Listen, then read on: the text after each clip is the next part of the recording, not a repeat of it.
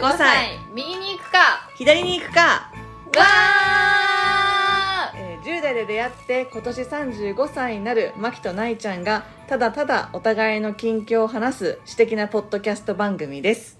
いやさ本当今日はすいませんね。全然全然。全いやなんか然ですよいや今日ね時間があったから一緒に会おうって言ってたのに、ちょっと私が急遽、まあ、体調不良ってまではないんだけど、うん。一応念のためねもしもしなんか万が一あれだったらあれですから。あれだったらあれじゃないですか。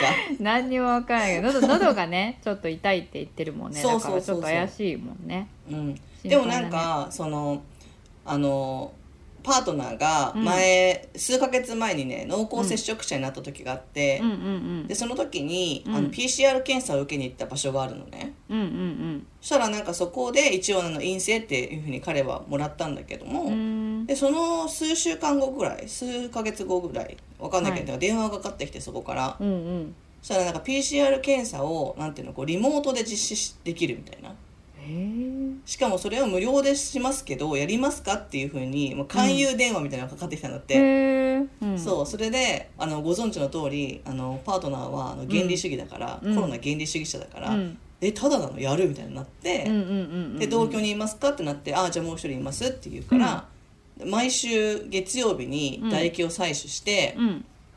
それで、えっと水曜日ぐらいにその結果が来るっていうのを、うん。ここ数週間ぐらい毎回やってるの。へえそう。だから今週の月曜日もやってで、うん。陰性だったってことは分かってるわけよ。うんうんうんでこのなんていうのあのちょっとの喉喉ちょっと痛いかもなみたいなのが日曜の午後ぐらいからあったんだよね、ちょこっとだけね。うん鼻の奥があちょっと詰まるなみたいな。でもなんか、花粉かなみたいなね、ーうんうんうんうんうん。外に出たしで私すごい重度の花粉症だから、秋花粉かなとか思ったりして、で別に熱があるわけでも全然ないわけ、うんうんうんうんだけどなんか喉ってさ、うん。痛いとさなんか体力持ってかれんじゃん。わかる。あのもうずっとあのじわじわくるやつよね喉は。そうそうそうそう頭痛よりかは小なりなんだけどうん。あのちょっと嫌だよね。あの疲れる。ボディーブローのように。くるくるくる効いてくるじゃん、うん。でなんかこうなんて喉が痛いからこう声出すためにたびになんかこう力入れなきゃいけない感じがするっていうか、うん。声を届かせるために、って感じでなんかやっぱりしかもあの10月からあの、出勤しましょうねっていうふうになんかウィズコロナになってったってこともあって、でまあいろんな要因でまあ疲れたんじゃないかなと。で加えてもうなんかあの今月の末からアメリカ出張に行くからああそうだね。でその打ち合わせをね昨日、うんその一緒に行く事務方の人としてて、うんうんそしたら最近そのなんていうのその企業内の仕事でも、うん。私の名前がうん。こうめちゃくちゃ見るんだって「なんか大丈夫ですか?」って声かけられてうんうんうんうん。で私なんか人がどのぐらい仕事をしてるか知らないわけよ。うんうんうん。あの会話しないからさ。そうだね。あの研究者同士で。そうだよでねえ私ってそんなに働いてんのみたいになって。であ確かになと思った時に私うん。こっから本当死のロードで、うん。あの年度末まで、マジ？うん。そう。だってまずその、くえっと、10月の、うん。えー中旬に論文1個出さなきゃいけないわけ、もうでこれは、うん。そうこれはもうその後の計画が詰まりすぎてるから、うん。9月末まで終わらせるって自分の中でこうマインドコントロールをかけて一生懸命やってたの、9月末に終わらせようと思って、うん。でもそれが伸びて、うん。昨日ぐらいに終わったわけよ。うんうん。そしたらその出張に行く前までにもう一個文章を書かなきゃいけないわけ、あそうなの？うん。そう。でしかもそのもうそしたらさそこまで何もしたくないじゃん。それしかしたくないじゃん。うんそれなのに、うん。夏休みに書いた文章が、うん。査読のコメントがついて帰ってきて、ええうん。なんか直してくださいみたいな、対応しなきゃいけないんだそれも。そうそう、それが1個だったらいいよ。それが2個返ってきて。うんええだからもうあ過去の自分が頑張りすぎてたんだなっていう。そっかそっかそう。いうことね。そう。でそれと突発仕事なわけよ。その査読戻しの、うん。なんていうの修正って。もういつんその査読が戻ってくるかって分かんないからわかんないんだ。こっちは、えー。コントロールできないから。だけど帰ってきたらえー。結構即対応しなきゃいけないみたいな感じなの。あそうなんだ。そう。だからなんかこう私の中ではあのこういう順序で仕事をしていこうと思って余裕を持って計画を立ててたのがいきなりなんかハードスケジュールになってって、はいはいはい。困るね。そう。そうなのよ。それで、ねなんかそう思ってあでもまあ2個だったら大丈夫かと思ったら来週パッとスケジュールを見たらそのうちの 企業の中のなんていうのあの、まあ、やりたい人は来てくださいみたいな、うん。その技術講習みたいなのがあるわけよ、うんうん。なんかその分析の仕方の枠を広げようみたな、はいいはいはいはい。あで勉それめっちゃ強会的な？そう勉強会みたいな。それめっちゃ出たかったわけよね、うんうん。だけどそれが集中講義みたいな感じで。ちょっとヘビーな感じそう。1週間まるまるなんか朝10時から 夕方4時までみたいな。え？そう。なんか講義となんか実践みたいなやつでもう丸々埋まってて、そううん。その1週間取られるじゃん。っうんて考えるとあ積んでるなみたいな。やばいね。そう。でもだから本当にアメリカから帰ってきても、うん。11月の頭に帰ってくるでしょ、うん。そしたら11月のえ下旬には学会で報告しなきゃいけなくうて、ん。でそれが終わったら12月の末にもう一個論文提出があってそその,、うん。その論文が結構重めな論文なわけよ、でうん。私はもう帰ってきたらもう本当その論文だけやりたいわけよね。うん。学会報告はちょっとさておきみたいな、うんでその論文が終わったと思ったら次2月の中旬にうん。そのなんていうのこの1年間のサマリーを知ってくださいみたいな、またそれもこのなんていうのうちのあの企業の中で結構重いって言われてるうん。仕事があって、えー。でそれをやんなきゃいけないんだけどそれをやるためには12月の末ぐらいに、うん。その上の上司とどういう項目を書くかみたいな事前打ち合わせが必要なわけよ、うん。でもさ、うん。その事前打ち合わせをするためにはこの1年間何が起こったかはもうサマライズしておかなきゃいけなそっいじゃん。かそっか。うん。って考えたらいや積んでるなと思って。いやこれやばいぞみたいな。あそそう。それに来てこのなんか喉が痛いが来たからやめてくれやめてくれやめてくれみたいな。うそうだね。体そう。調管理はまあマストだし。えー、なんかえそれ何？去年とやっぱり比べてもちょっと忙しいなって感じなの？忙しいなって感じだね。あしかもなんかこうなんだなんて言うんだろうその学会の報告とか、うん。いやなんか実は断りたかったわけよ。うん。あ断れる権利はあるわけ？その選い択や権利はある。権利はあるよ。は権利はあるけど行使できる権利があるかどうかわかんないんだけど。ああそう。なるほどね。でなんかしかもそれがその依頼されたその方に、うん。私が仕事を振った直後にその人が私に依頼してきたわけよ。ああだからトレードオフみたいな関はい係じゃん、はいはいはいはいはいやりにくい。だかそれはらそれはさなんか自分が依頼しといてそうだよね。お前断るんかいになるじゃん、うんなるね。角立つじゃん。そうだね。私気にしいじゃん。で結局引き受けるじゃんみたいな。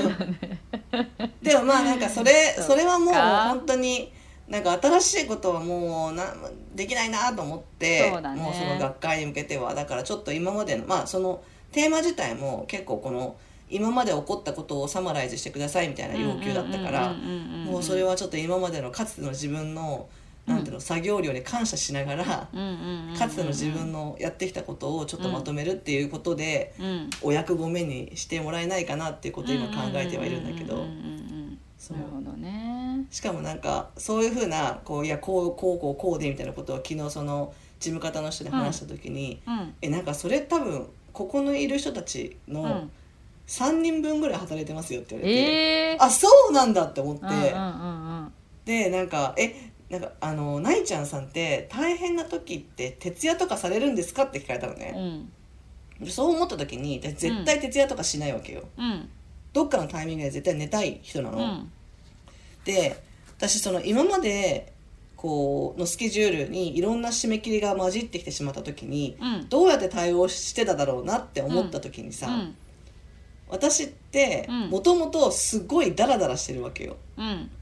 でなんか YouTube 見たりとか映画見たりとかしまくってるわけよね、うん。そうだよね。その時間を削るぐらいなのね。でもそれってお前もっと働けやって思うじゃん。そう思った時に。え？みたいな だからなんかねバランスまあなんじゃない、そこも。だからさて仕事でめちゃくちゃ働くからこそそのオフの時はもうめっちゃダラダラするみたいな、あ多分そうかもしれないね、うん、いや私も結構そっち系だもん。なんかそのだからオフとかも頑張りたくないし家からもあんま出たくないし、基本。基本わかるわか昨日もるもうスケジュールなんか締め切りを作りたくないプライベートにあわかるあわーもうだ予定がないことがもうめちゃくちゃ幸せというか追われてない感じが？ってなんかさいうもうその振り幅がすごい、うん。カレンダーにさ、うん、そのカレンダーが空白であれば空白であるほど喜嬉しい。び。そうそう。いや本当そうよ。もう もうなんかすごい1週間がみたいに詰まってはーってなるなるんだよね。すそうそう。ごい嫌なねちょっと待って。あれやった後にあれやって。でそう。これやった後にこれやるからみたいな。っうん。てことはつまりこれはこの前にやっておいた方がよくてとかって考そうそう。える時はもう地獄だよねそうそうそうそう。そうなんだよね。めっちゃわかるわ。本当に。でもさとかさこんな忙しいとか言いながらうさ、ん。なんかやっぱりこれやってる。忙しければ忙しいほどうん。反発が来るわけですよ、私の場合。わかるわかる。でなんか数回前のエピソードの時にもちょっと話したけど、うんこうやって忙しい時ほど連ドラ一気見しちゃいがちみたいなのがあった私の中で。あー。いやだから案のそうだよ定、ねうんそうそう。案の定やってしまって。う、んうん。何見た？でなんかいやそれがさあのなんかあの、まあ、アメリカに行かなきゃいけないってこともあるから、うん。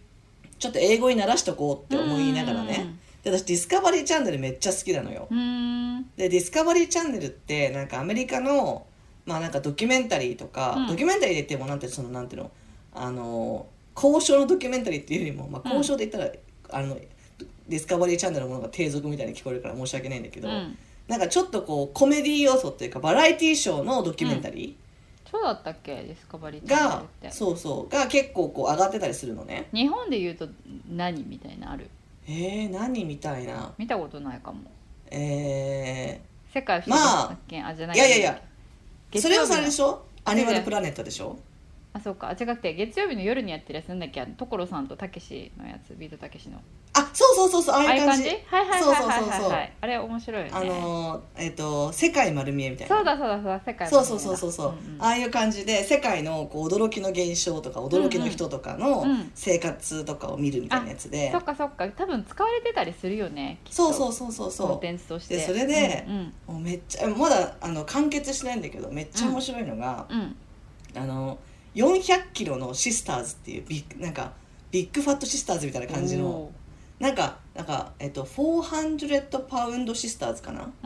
多分。向こうの向こうはキロじゃないからさ、はいはいはいはい。でそれがまああの姉妹合わせてうん。400キロあるうん。超巨漢のうん。2人の生活に密着みたいな。えー、うん。でその人たちが痩せたいっていうふうに思ってうん。なんか胃のバイパス手術を受けたいんだけれども、あのそれを手術を受けるためにうはん。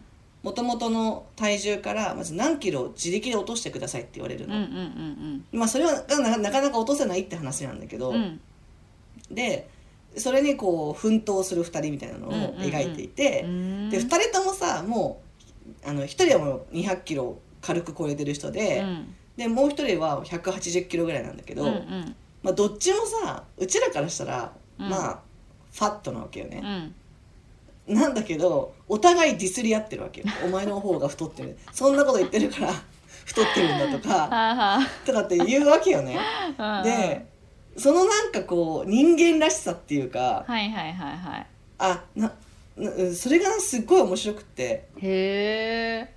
でなんかあのその2人は別にシティに住んでるわけでもなくってうん。アメリカの田舎に住んでるわけよね、うん。で本当にいわゆるこう平地に住んでたりとかしててなんか平たい家に住んでてさ、うん。でこう歩くこともままならなくって、うん。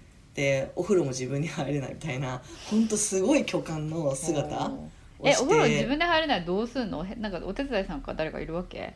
だから妹の方が体重が軽いから、うん。妹がお姉ちゃんのそのお世話をするみたいな。っへえていう妹は構造。自分で入れるんだ。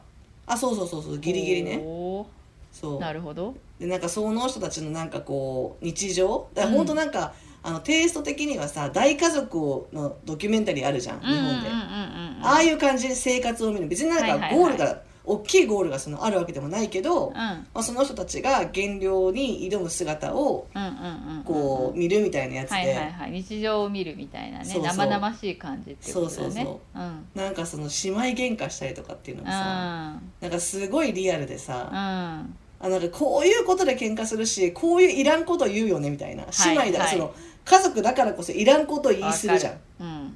とかなんかそういうの見た時にうわーって思ったりしてさ。うんうんうんでそれを一気になんか8エピソードぐらい見ちゃうとか。でもなんか数ヶ月前ぐらいからこう毎週エピソードがこう始まってるやつなんだけど、うん。もう一気に最新話まで見切ってしまうとかね。へええそれさ何で見れるの？だから YouTube のあ YouTube か。YouTube でディスカバリーチャンネルっていうふうに打ったら、うんうんうん。その400 pound sisters とかっていうの出てきてうん。でそれで見られたりするんだけどでまあそれは日本語字幕もついてるから多分日本人の,、あの日本語話者の人にも見やすいようにしてるんだけど、うんうんうん。とかなんかいろんなシリーズがあってさそれ見ちゃったりとか。であとなんかあその通勤が増えたからあその通勤の時間にちょっとなんていうのあの文章読んだりとかさあうん。あの研究が進むことをすりゃいいのに またこれ一個ハマっちゃったのがあって何何？ほら私ほらラジオ好きじゃん。うん。でこの間ねうん。あのあの、まあ「オールナイトニッポン」っていう深夜枠がすごい好きなんだけど、うんうん深夜の枠がすごい好きで結構芸人さんとかうん。が、あのパーソナリティをやってたりとかするんだけど、で時々その、まあ、スペシャルウィークみたいな感じで、うん。スペシャルウィークって言ってなんかあれだけどまあなんかそのあのいつものレギュラーの人じゃない人が突発でうん。スペシャル回みたいなのでやったりすることがあるわけよ。例えばかつてその「オールナイトニッポン」を担当してたクリームシチューがこう、うん。なんていうの戻ってくる1年に1みたいな回そう戻ってくるとかもあるし、みたいな、で全く新しい人をキャスティングするためのなんていうのこうテストの会みたいなのにしたりとかね、っていうのもあるわけよ。うん。でそれでこの間登壇したのが、うん。あの加納姉妹だったわけよね。ええでそれがめちゃくちゃ面白くて。そうなんだ。そうそれでなんかでなんで登壇したんだろうと思って調べたうら、ん。加納姉妹って Spotify で、うん。なんかファビュラスなんだっけな加納姉妹のファビュラスライフだっけな。へえ面白そうだねなんかね。とかっていうやってんだ。なんか Spotify をやっててさ。ほうほうほう。えラジオでしょ？そうそうラジオラジオ。うちらみたいなそのポッドキャスト的な感じなんだけど、うんうんうん。あファビュラスワールドだ。ファビュラスワールド、加納姉妹のファビュラススワールドっていうのをやっててさ、うんうん。でそれが結構人気だと。うーん。だからこう多分起用に至ったんだけど、うんうんうん。でえファビュラスワールドってどんなんなんだろう？と思って聞き始めたわけよ、そしたらそれがめちゃくちゃ面白くて。あそうなんだ。いやなんか基本的にはなんかお悩み相談みたいなうん。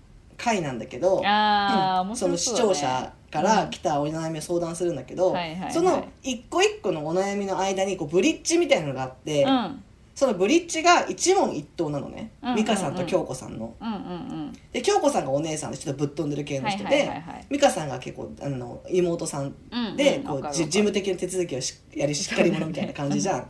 そしたら、なんかもう最初の1話目から超面白いのが、うん。なんか好きな食べ物は何ですかって聞かれるわけよ、うん。一問一答だから、うん。そしたら京子さんが「美味しい食べ物です」ってそれで「好きなスイーツは何ですか?」って言われたら「美味しいスイーツです」子供やないか。そう。で「好きな色は何ですか?」って聞かれるわけ。そしたら「透明です」って言われて。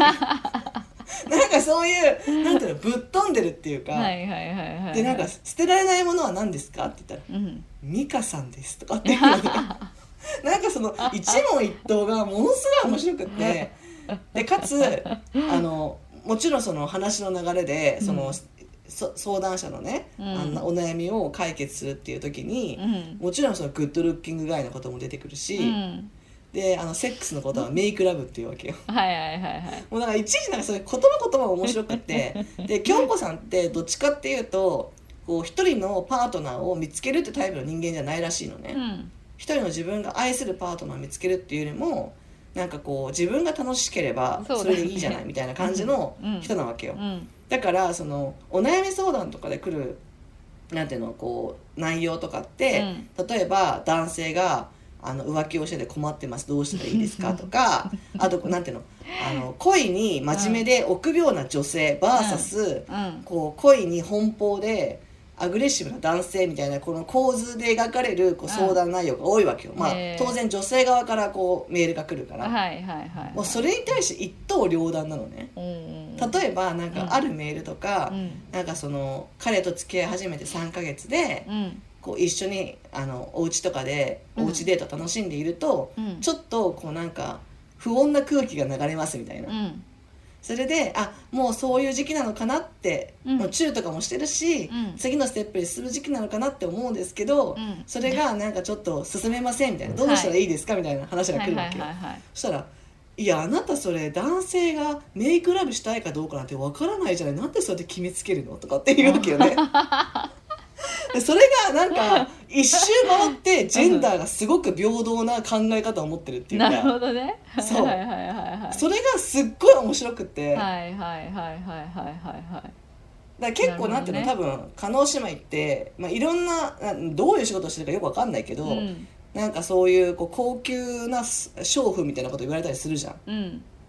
だけどなんかそういう人がなんか一周回ってすごくこうジェンダーの意識がうん。すごくフラットで、うん。っていうことにも驚いたしあ面白いなとも思ったし。ー、うん。確かになんかこうえだってグッドルッキングガイズはさ結構、うん。あの国籍日本人とかじゃないもんね。日本人とかじゃない外そうそうそう。国の人とかも多いもん黄ね色そうそう黄色人種以外の外国人が好きらしいよ。黄色人あそうなんだ。じゃあもう日本人は無理ってことじゃん、そうそうそうそうもそもうん。だよねだよねっていうなんかこうイメージだしうん。だからなんかその辺は結構あの価値観は進んでるかもしれないよね。うん、いやだからめっちゃ面白いと思ってさ、うんうんうん。もうそれをさその出勤中も聞いちゃってるからああなるほどね。だからもういろんなところでも発散はしてんだなっていうか楽しんではいる。その忙しいとか言いながら、めっちゃその時間を取らないと私無理ですからみたいな、うん。いやだからそこはもうあのしんどいからこそのもう振れ幅なんじゃないの？しょうがないよ。うん、それがないとだってめっちゃバカらしいとかなんか面白いことをこうあので発散しないとこんなこう大ちゃんみたいなあの難しいあの仕事はこなせないよなかなか。いやでもみんなさ多分それが好きでやってるはずなんだけどね。だからなんいかでもだだってどっかで抜けないとさ何かがこう。でも聞かなくない？聞かなくない？そういう大学の先生とかがさ。もう難しい。その研究職をやってる人が。そいやでもさ結構あのみんななんて言うんだろう。音楽に触れたりとかさ多くない？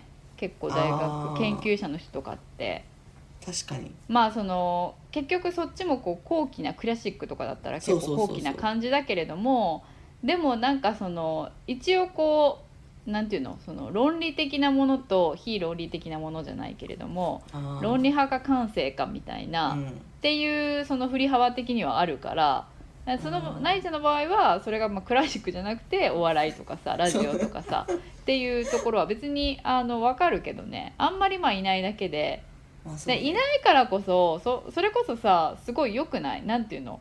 良くないっていうかあブランディング的に？そうそうそうそう。ナイちゃんのブランディング的に良くないっていう。だしあの例えば例え話をさ例えばそのむか難しいさ研究の話をする時にも、あのそれを一般の人とかあるあるいは学生とかにする時にもそういうこうやっぱりお笑いとかさ身近なところから入っていく方がめちゃくちゃこう分かりやすいし 全然でもさ大学の先生がいきなりさ Fabulous World の話したらちょっとびっくりするよね。いや面白いじゃん。めちゃくちゃ面白い。何この面白い先生ってなるよ絶対。皆さん Fabulous World をご存知ですか？たことありますか？って Spotify であるんですけど。そう。 Fabulous World から見るジェンダー学とかさ。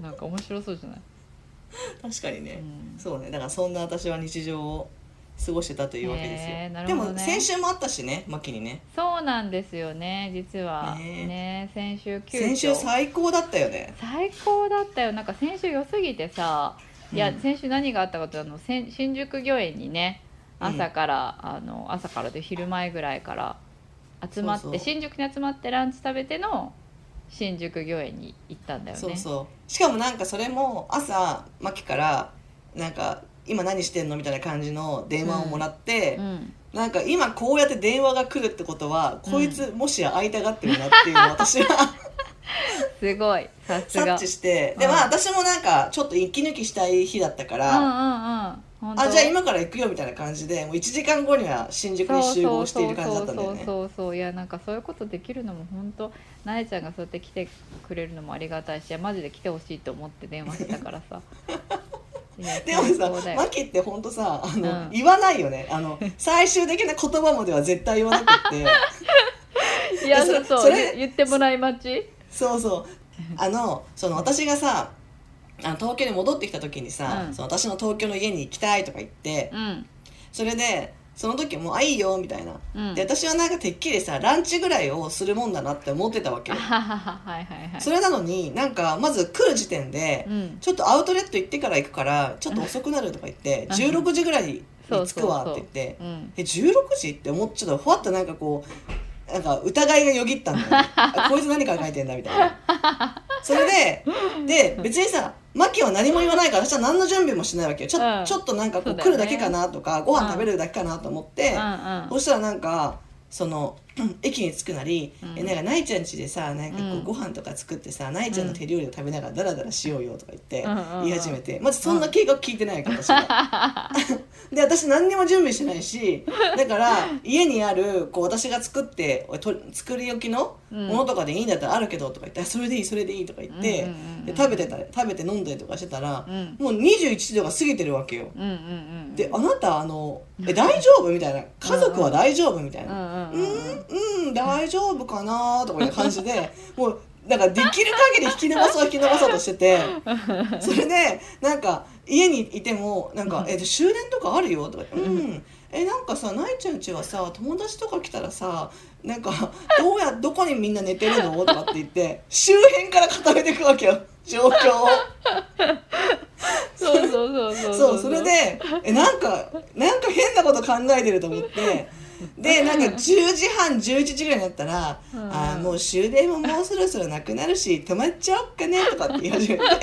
そんなさもう絶対それさもう来る数日前から考えてるやつじゃん。そうそう。いや違うの。でも本当になんかねだからこうさっきの話ともちょっと通ずるところはあるんだけど、なんか私も仕事は結構もう段取りよく前々からなるべく前倒しでスケジュール組んでやっていきたいタイプなんだけれどももうことそのプライベートに関してなるべく予定を決め事を作りたくないわけよ。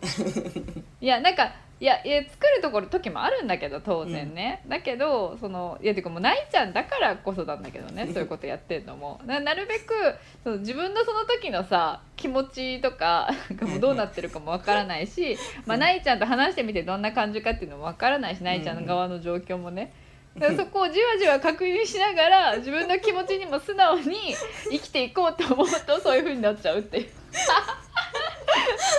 ないちゃんにとってみたら迷惑かもしれないけど、ね、そうだよ。だからもう,、ね。もうなんか、た確かにさ何も持ってきてなくてそうなんや。え歯ブラシとかってある?」とか言うからさ「いやあるけど新しいのささすが!」みたいな感じで。そうそうそうそう、いやでもそれを受け入れてきっとないちゃんだったら受け入れてくれるだろうなっていうのもあるし受け入れてくれるさすがのないちゃんだなっていうね。いやいやもうそれだったらさもうぜもう前段階で止まるって言えばさ全て解決するのにまあ確もうかになんかじわじわじわじわ「えなんかみんな来たらどこに寝るの?」みたいななんかそしらの顔で言うからさ。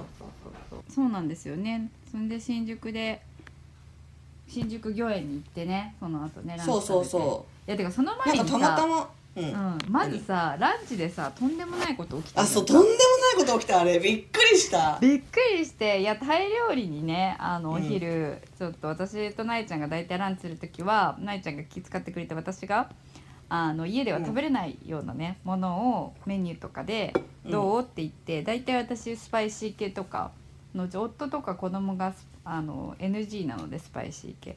そういうのをこう選ぶっていうのででタイ料理にねうん行ったんだよね、雑居ビルみたいな新宿御苑の近くのね。そうそうそうそう。そしたらねなんかこうなんかわ席的に私が、まあ、入り口から入ってくる人がこう見える。でそうそうそう。ないちゃんがこうそっちに背を向けてる状態だったからまず私がこう気づいたんだけど。そなんかもうえあれだから11時半とかだよね土曜日そうだよじゃない？日曜日の。そうそう12時半12時11時半ぐらい。だねそうそうそうそうとんでもない真っ昼間よね。真っ昼間ですよ。でまあ確かに天気は良かったよ。そこだけつけとこ天うつけ出そう。そうだね。天気は良かった。ところがもう秋の真っ昼間です、うん。にあのビキニを着たもう上も下もビキニというかあのでもうキンパだったよね。キンパのビキニの日本人の多分もう4 5 0代50代ぐらいいってるよね。うん、しかもビキニもさなんていうの、うん。ビキニの中でもビキニっていうかもう全部紐みたいな、そうそうそう横の布プラス紐みたいな、ね、布と紐みたいなうん。状態で入ってきたんですよ客が一人。そうそうそうそうそね普通に。普通な感じで入ってきうて。そ私ももう「ええ？みたいな感じで5度見ぐらいして「なえちゃん」みたいな感じで指指さしてそうで私がさなんかあからさまに振り返ってみたらなんかあれかなと思って、うん。だからそちらの感じでピャッとしか見てないからあんまりこうなんか全貌分かってないんだけど、うん、しかもすでもなんかこうね。そうそうそうそうそう、でもなんかこうあのややばい人いるなみたいなことは分かっててでなんか後でなんかマッキーに聞いたらなんか性別がちょっと分かんないいやそうなの。本当にあれなんか多分私男なんじゃないのかな？男性なのかな？っていう顔をね私はしっかり5度見ぐらいしてもうん。うしっかり見てるから男性っぽい5 50代ぐらいの結構あのそう言ってまあそそれなりに痩せ型ではあるものの、まあ、ビキニで金髪でロングで、でも確かになんか体型が男性体型だったよねちょっとこうお腹周りが太いというう。んうんか、うんうん。そうなのよ。だからまあきっとその新宿だから、まあ、夜のとかおのお仕事の方なのかなとかっていうのを思いき思ってたんだけどね。でもなんかもうみんなえうちらだけうちらだけだったのかねあれわかこの違和感ね。そうそうそうなんかパラレルワールドに入ってるような感じだったよね。そうそう。えこれが普通の世界なの？ここはみたいなそうそう。そうそういやーちょっとびっくりした。私も久しぶりの新宿だったからさ。そう私も久しぶりの新宿だったからうんさ、さすが新宿だなーっていうこうそうそう。カルチャーさすがなんかそうそうなんか洗礼を受けたよね。洗礼をね。受けた受けた。新宿はこういうやつやでみたいなさ。そうそうそうそうそうそう。っていうねのをランチまあとにかくそこでランチをしその後新宿御苑に行きもうほんとそうそう。45時間ぐらいいたよね。ずっと。45時間ぐらいいた。ずっと話してた、新宿御苑の中のベンチに座ってずっと喋ってたよね。そうそう。なんか奇跡的にベンチを確保できて、ね。いそやーでちょううどしかもすごい晴れでいい感じの。いい感じそう。で日陰に入ったら涼しい。日向だったらちょそうそう。そうっと暑いかなぐらいの気候で、風も心地よく吹いてで特にもう何よりあれだよ金木犀の香りがさ充満しててね。そう。それがこすごいようかった。五感的にそう。あのよかったなっていう。なんか今週また家族で行こうかなと思ってるもん。あ本当に？あーでも明日雨なのかな？うんそうそうそうそうでも本当気持ちいい時に行くとめちゃくちゃいいよねあそこね。最高でしたしかも結構人いたけどもうなんていうの敷地内がめちゃくちゃ広いから、うん。広いしあと入場料取るから変な人中にいないしみたいな、なんかすごいあのいいとこだったよね。めっちゃ良かった。最高だった先週末は。だって本当あの近くに住んでたら絶対年パスもら年パス買絶ってる対やっ気がするもん。てるわ。うん。ね。やってる気がする。ねすごいよくて。うん最高だったね。うん。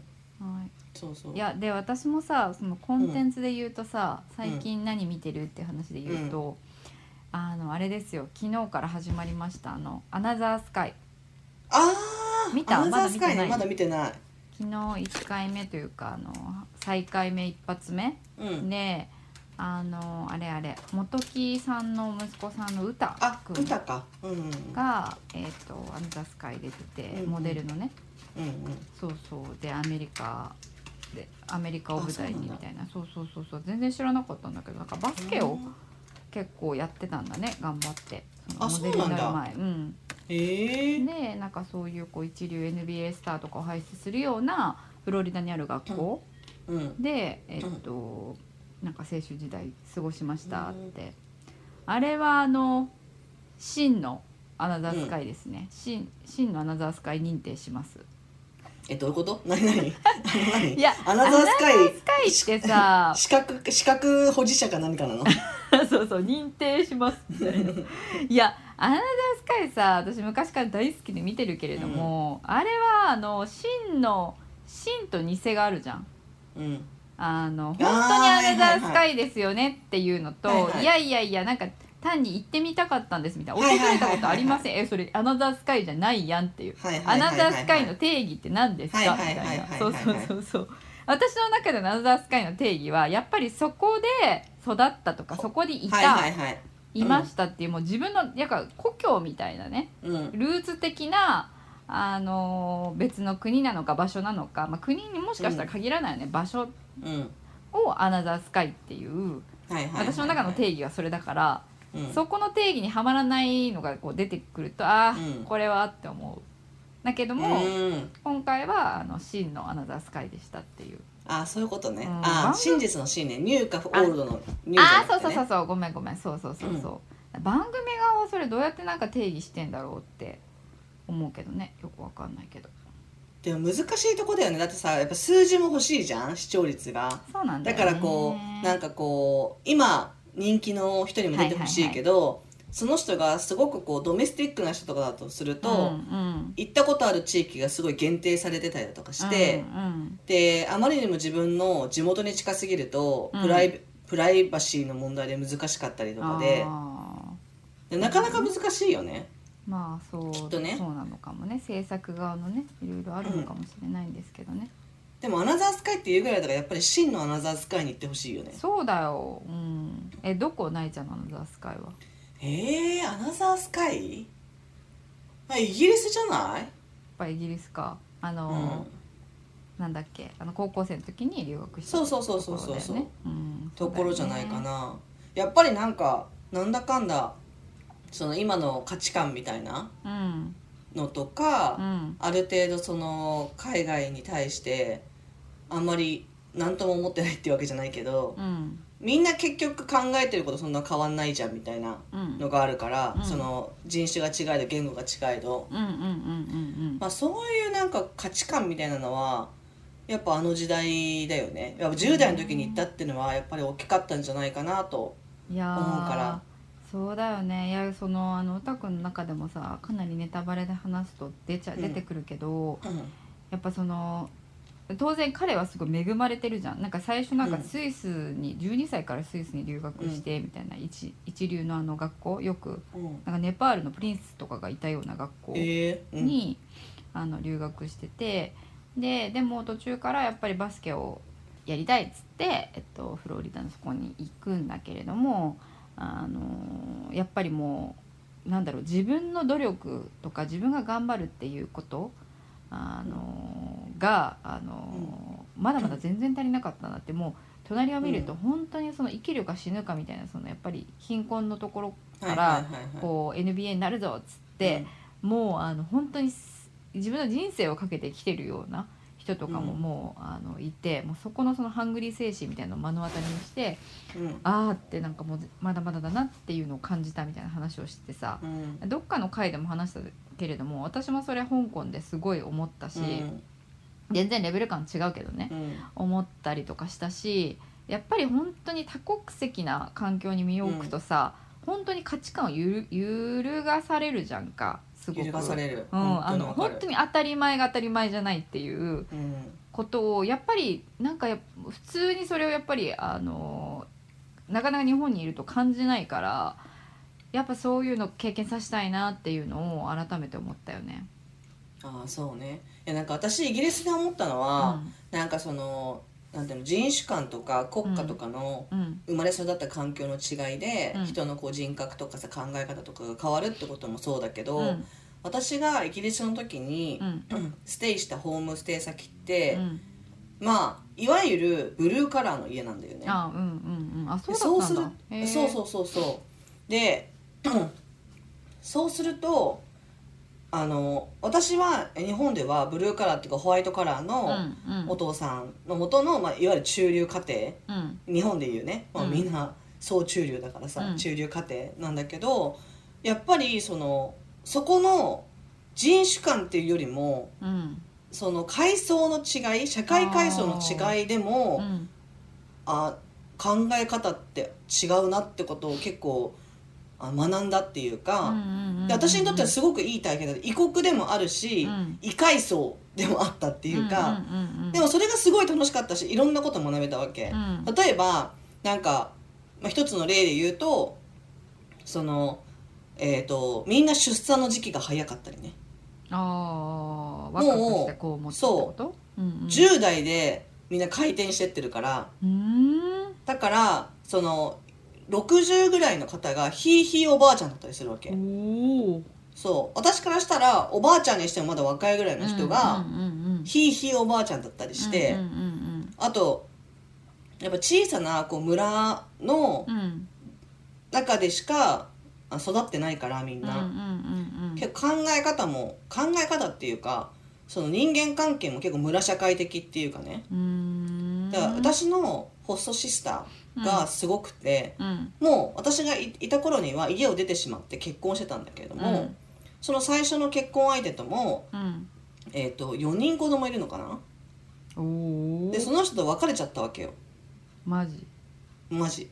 で別れてで5年前ぐらいに再婚したのね。うん。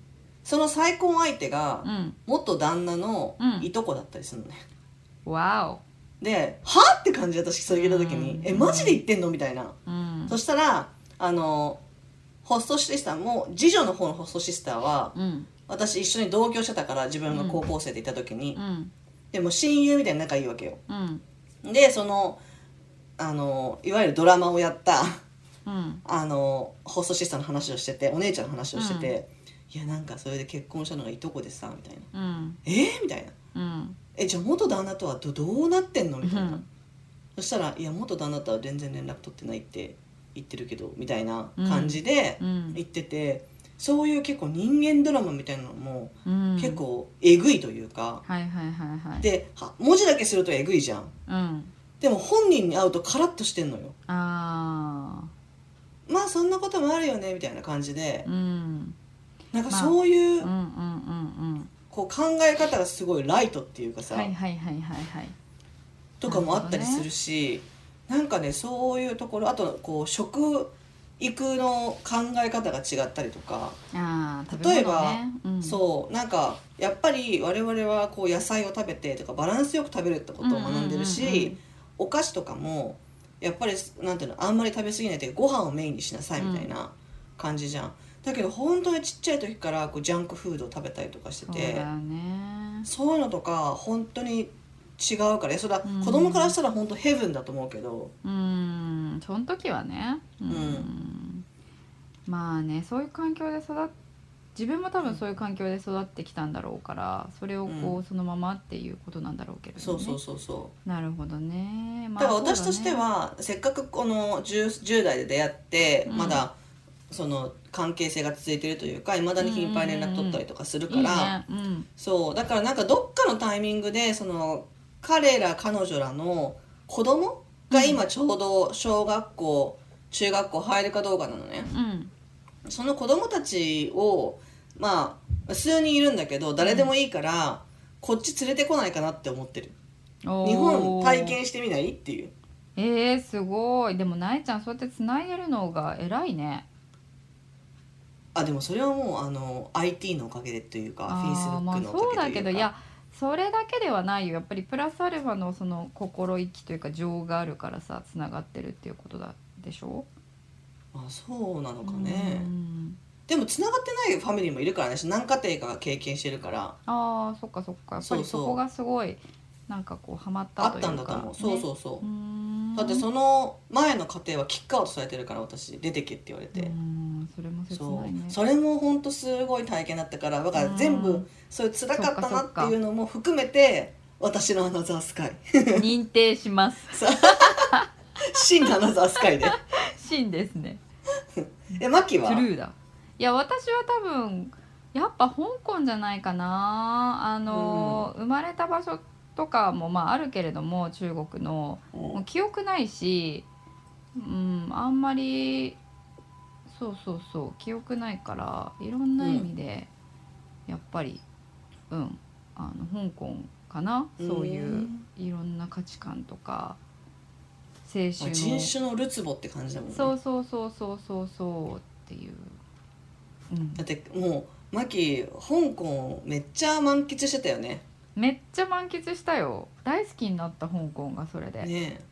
しかも私あのマキのいたキャンパスめっちゃ好きよ。あ超いいよね。すごい。うん、最高だよね。緑がいっぱいで、でうん。海も近くて、うん。なんかちょっとまあ都心からはちょっとねあの離れてるっていううか、ん。で言うても香港でちっちゃいから都心から離れてる言うてもみたいな30分電車に乗れば着くみたいな感じじゃん。でなんかまあねキャンパス自体はついて初っ端から坂に見舞われるっていうそうそうそうそうそう。基本的に急勾配のね。うん。そうそそうなんよね、うん。あそう。ならね香港はいろんな意味で結構そのそもそも私中国内陸に行くつもりだったしさ。うんうんうん。だから香港全くイメージをしてなかったんだよね、自分の計画になかったのね。あそうなの？そうだよ。全然計画外でさえでもなんかその、うん。死亡みたいなのかけて第一死亡第二死亡あだからって全部に入ってなかったの。香港は。そもそも。えだけど香港行き決定になったの？そう。えどういうこと？いやでだからまず高校時代から絶対大学入ったら交換留学制度を使って中国に行くって決めてたの、心の中で、うんうんうんところがどっこいあの1年生のでしかもそれ私就活に影響を与えさせたくなかったから、うん。絶対大学1年2年の間に行くって決めてたのそこまで。さすがですね。そこまで計画立てましたと、ところが入ったらあの完全にそこリサーチ不足だったんだけれども、うん。そこの交換留学制度を使うためにはなんか内申点みたいなのが必要だったのよ。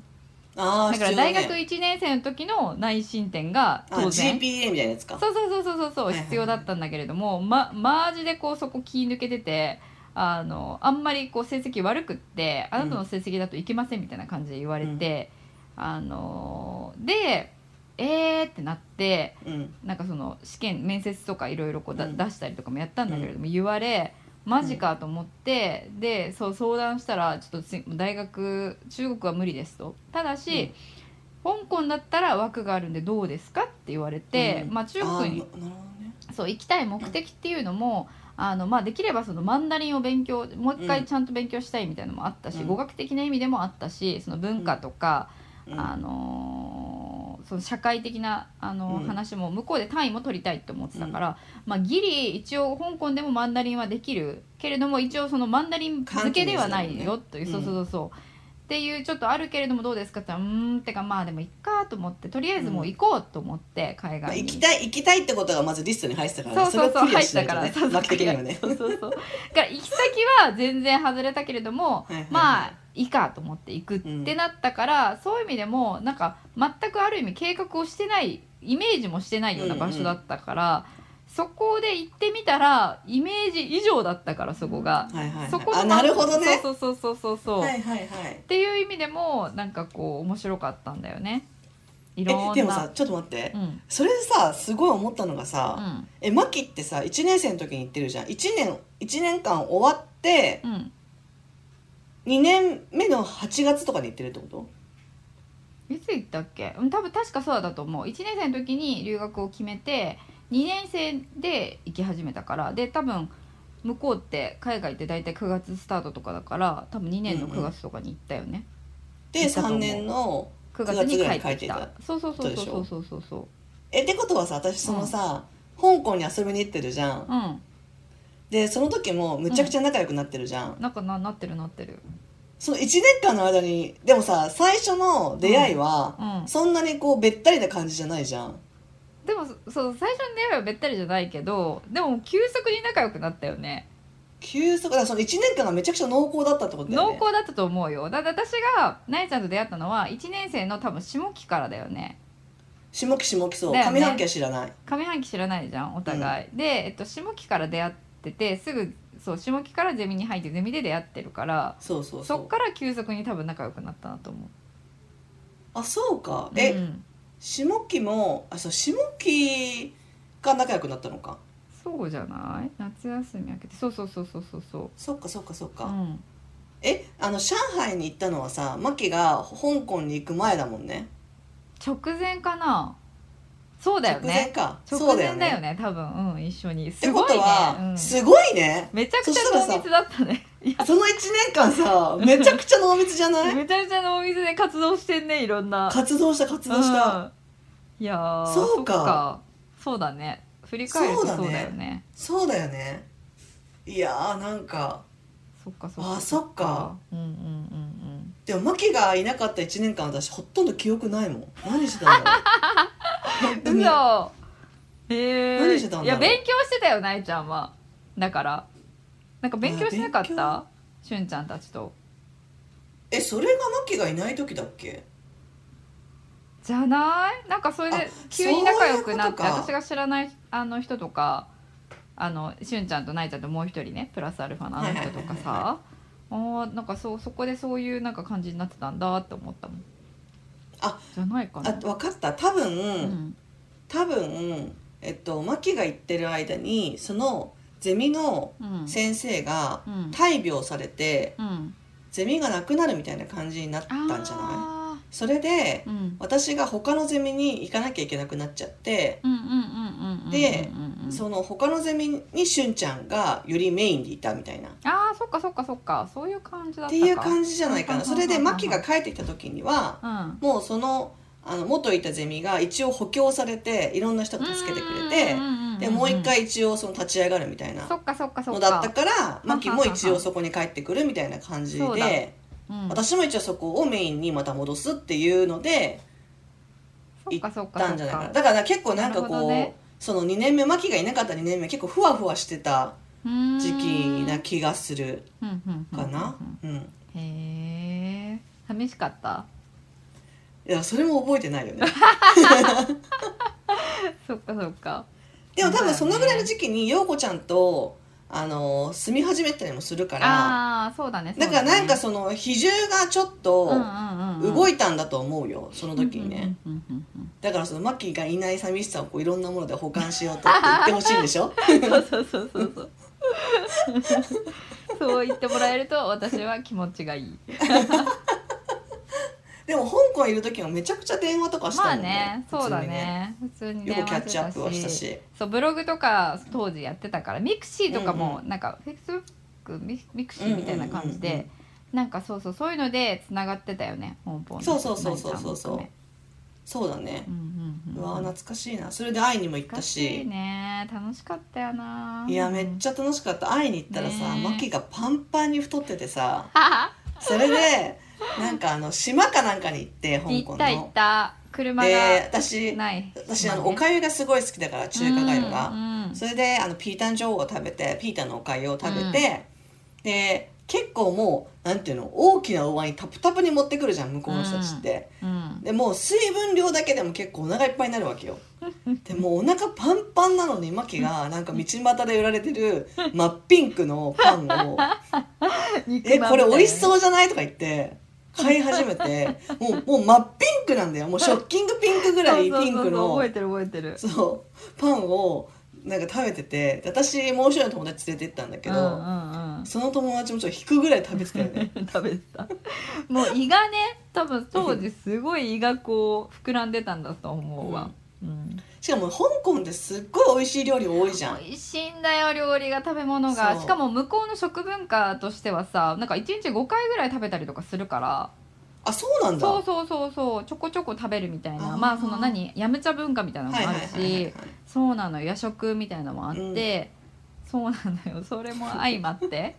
もうブクブク。もう1 0キロぐらい多そうだよ分、今から10プラス10ぐらい太ってたとそうだね思うから。そうだね、でなんかジュースとかもさあのもう覚えてるわ。あの学食でさあのアイスレモンティーはいはいはいはいがあはいって、なんか日本のレモンティーってさ、言うてもこうレモンの果汁がちょっと入ってるだけじゃん、うんうんうん。でもその香港の学食で飲んだアイスレモンティーはもうレモンが丸ごと入ってて、うんうんそれをストローで潰してうんうんうんうん果汁を出してから飲むみたいな、そうそうそうそもうああいうのとか素晴らしいようね。いいよね、うん。美味しいし新鮮だし。そうそうそう。ああいうのはなかなかね日本で、まあ、まあ最近ねちょこちょこそのタピオカ屋さんが増えたことによってそのフルーツティーとかもちょこっと増えてはいるかもしれないけれども、でもその量が違うじゃん。そのなんていう違うの違う。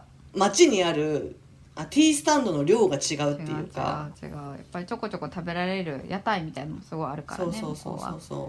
いやー楽しかったよね。う、うん、マンゴージュースとかめっちゃ飲んだ記憶あるわ、うんうん。飲んだというかちょっと飲まされたみたいなところあるけど。これはどう？あれはどう？みたいな感じだもんねいやだってさもう覚えてんのがその うちらが行く前に家族が来てたのよマキの。でお母さんと妹が来てて、ねうんうん。でそれ妹とお母さんが全然食べなかったのを私はすごいムカついたっていうのをすごいしきりで言うわけよ。そそれってさ私にとってはめっちゃプレッシャーじゃん。あ全部食べてあげなきゃみたいな。そうそそうそう。こっちはねもうツアーコンダクター気取りでさもうめちゃくちゃ案内して、これも美味しいからもうこれをすごい全部経験させてあげたいっていう気持ちでねめちゃくちゃ押し押しまくってたからさ いろんなことをねそうそうそういや。そういやでも全部美味しかったけど結果的にだよねだよね。そうそう。また行きたいけどね。ね香港ね香港はね結構行くタイミングは今まであったんだけどもうコロナが始まっちゃってからは全然だね。そっか。うんだからもうでもまあその間にさあの中国との関係が良くなくなったりまあとかして、そうだよね。今香港の香港の情勢がいろいろねちょっと不安定だったりとだか変わってるから。うんちょっとね。だからあの、うん。昔の香港はもうないかもしれないって思うとさ、うん。まあそういう意味でもあの時行っておいてよかったなって感じはあるよね。うんそうだねそうだね、うん。まあでも絶対私そうアナザースカイだからいつかまた戻りたいけどね、うん。子供たちとも連れてきたいし。あそうねそうね。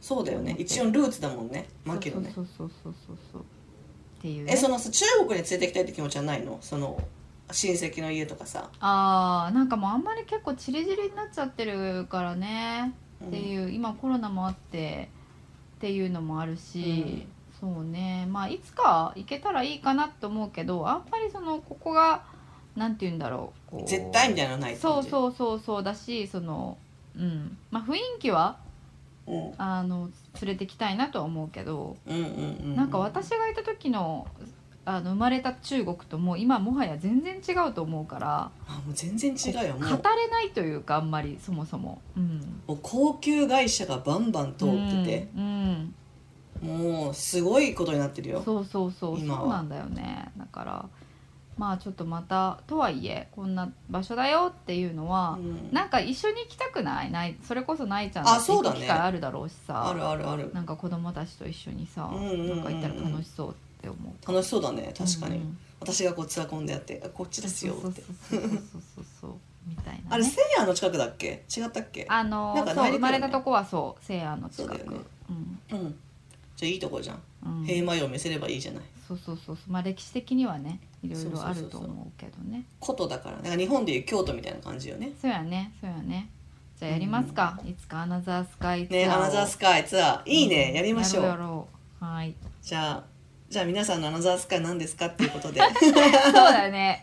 エピソードであの教えてほしいね。なんかあそうね。どういうところに行くかとかね。そう。いやです結構その普通の人たちのアナザースカイ普通の人って言い方あれだけどさ多分そのこんなメジャーな都市じゃなかったりとか全然あると思うんだよね。うん。なんかそういうのとかすごいあの意外と知らないそのよく旅行行ってみたいランキングとかで出てこないようなうん。ところでもを知りでもたい確かに実際にそうじゃん。なんか私もイギリスだけどさ、イギリスじゃないから、そうだよね。イギリスのロンドンじゃなくて。ザロンドンじゃないもんね、うん。イギリスのあのバーミンガムっていう第二の都市から、電車で45そう分ぐらい行った。そういうとこじゃん普通。そうそうそうそうそう。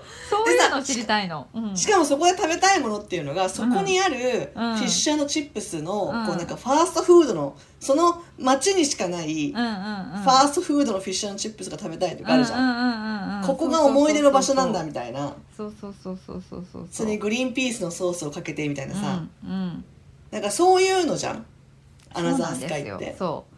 そういうのを聞きたいね。ここのうん。なんかこのねあの片田舎のここの店のこれみたいなうん。そういうの知りたいです、うん。うん。しかもこううちらのこの今回のこの話を聞いてああなんかあそこあったなみたいな感じで今はコロナとかいろんな事情で行くの難しいけど、うん。ぜひなんかこう Google マップでそうだね。今そこがどうなってるのかとかね探すきっかけになってもらえればいいなって思うよね。確かに確かに。